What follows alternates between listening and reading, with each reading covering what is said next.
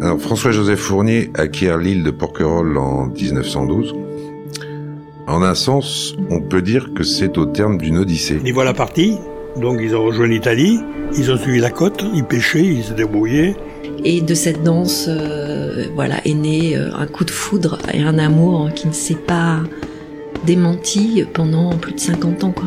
Baptiste, qui était pêcheur à Porquerolles et qui était né ici, il avait une femme et un enfant, un petit enfant.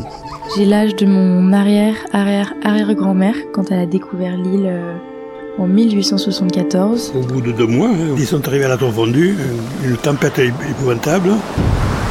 Un cheval, une moto, un chien. Et euh, la belle vie. Et il s'est marié trois fois. Prier, c'était pas pour rien, pour que sa femme revienne. Bon, il n'est jamais revenu d'ailleurs. C'était un précurseur, c'est une femme d'aujourd'hui qui est née euh, deux siècles avant nous. Porquerolles est depuis toujours le théâtre d'odyssées réelles ou fictives, immobiles ou vagabondes. Des hommes et des femmes s'y sont échoués par hasard au terme de longs voyages, d'autres s'y sont illustrés en personnages légendaires qui ont marqué la mémoire collective. Faire revivre ces histoires et ces personnages, c'est ce que je vous propose dans cette série de 5 épisodes intitulée Murmure, mariage du son et de la photographie, réalisée pour l'exposition Le songe d'Ulysse à la Villa Carmignac en collaboration avec le photographe Bernard Pess. Ces cinq portraits sonores vous racontent des odyssées porquerolaises, récits historiques ou souvenirs auxquels se mêle parfois l'imagination. Je vous propose de découvrir ces incroyables histoires dans cette série diffusée une fois par semaine pendant un mois et je ne peux que vous inviter à découvrir l'installation complète à la Villa Carmignac jusqu'à mi-octobre. Une chapelle par amour, la légende de l'Oustaou de Diou, racontée par Dédé Mayou. C'est une histoire qui se passait au temps de M. Fournier, dans les années 30.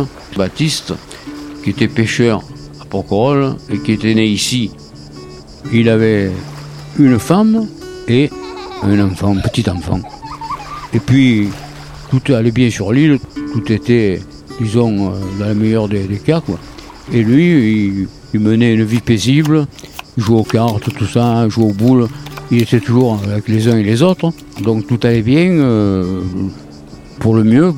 Puis un beau jour, il y a une personne qui a débarqué sur l'île, une Italienne, et Baptiste a succombé à ses charmes, malheureusement, ben, il y a eu une aventure, sa femme l'a su, et elle a quitté l'île avec son enfant. Et Baptiste, à ce moment-là, alors il était complètement désorienté, il a, fait une dépression, il est tombé dans le désespoir, et, il a été euh, tellement marqué par cette, par cette histoire-là, qui s'est mis à l'écart de tout le monde, il parlait plus à personne. Et en fin de compte, il, voilà, on savait plus trop ce qu'il faisait, ce qu'il faisait pas. On le voyait le soir, quelquefois. On l'apercevait en train de porter un sac sur le dos et il partait vers la calanque de Voilà. Et il revenait le matin. Et on savait pas trop ce qu'il faisait. Et puis, ma foi, personne ne se posait trop de questions. Et puis un jour, il y a quelqu'un qui l'a suivi et il a découvert que là-bas, dans la calanque, à droite, dans un endroit un peu caché, il était en train de bâtir une chapelle. Donc la chapelle existe toujours, c'est accessible par la terre, par la mer, moins. Baptiste, plus ou moins, devait avoir euh, une, petite barque de rien du tout pour porter son, matériel et, pour s'y rendre. Et il baptisait cette chapelle qui a été interrompue parce que M. Fournier, à l'époque, il s'est rendu compte qu'il manquait du ciment. Et donc, euh, il a trouvé le dérobeur. Il a attrapé Baptiste, il a donné même, je crois, une amende à l'époque. La construction s'est arrêtée là. Voilà. Donc, à partir de ce moment-là, on a su que Baptiste, il avait fait ça parce que il devait prier pour que sa femme revienne. Mais sa femme n'est jamais revenue. Et donc, Baptiste est sombré. Il a toujours été plus ou moins à part. Après, des fois, il parlait seul. Mais c'était un, homme charmant et il a complètement sombré un peu dans, dans, cette histoire d'amour, quoi, qu'il a bouleversé. Et euh, le choix du lieu d'aider? Les pêcheurs, à l'époque, ils ne rentraient pas au port le soir. Et même pendant des, des, des semaines et des, des, mois, à part les jours de, vraiment des fêtes, ou la Noël ou autre chose, ils restaient, ils restaient dans les calanques. À l'époque-là, ils pêchaient à la voile ou bien à la rame, et donc euh, ils ne risquaient pas de rentrer au port le soir. Alors donc, ils se mettaient dans les abris. Tout autour de l'île, selon le temps, le, Mistral ou le, le vent d'Est, il y avait soit ou pour le Mistral, ou la Grande Cale, puis il y avait euh, pour le, le vent euh, du côté de Bréguensonnet ou du côté de Langoustier.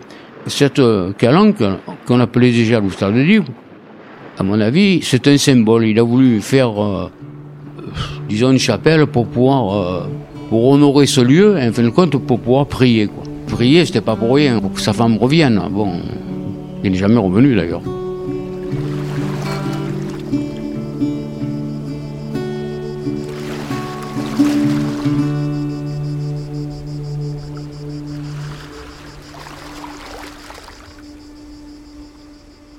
Pour celles et ceux qui auront la chance de voir l'exposition Le songe d'Ulysse, présentée par la Villa Carmignac tout l'été et jusqu'à mi-octobre, vous pourrez découvrir la silhouette et le visage associés à la voix que vous venez d'entendre dans l'installation Murmure, aux côtés d'œuvres plus imaginaires, mythologiques et oniriques les unes que les autres. Les portraits sont également à découvrir sur les sites Instagram et Facebook de Fragile Porquerolles ou sur le site fragileporquerolles toutattaché.com. À très bientôt.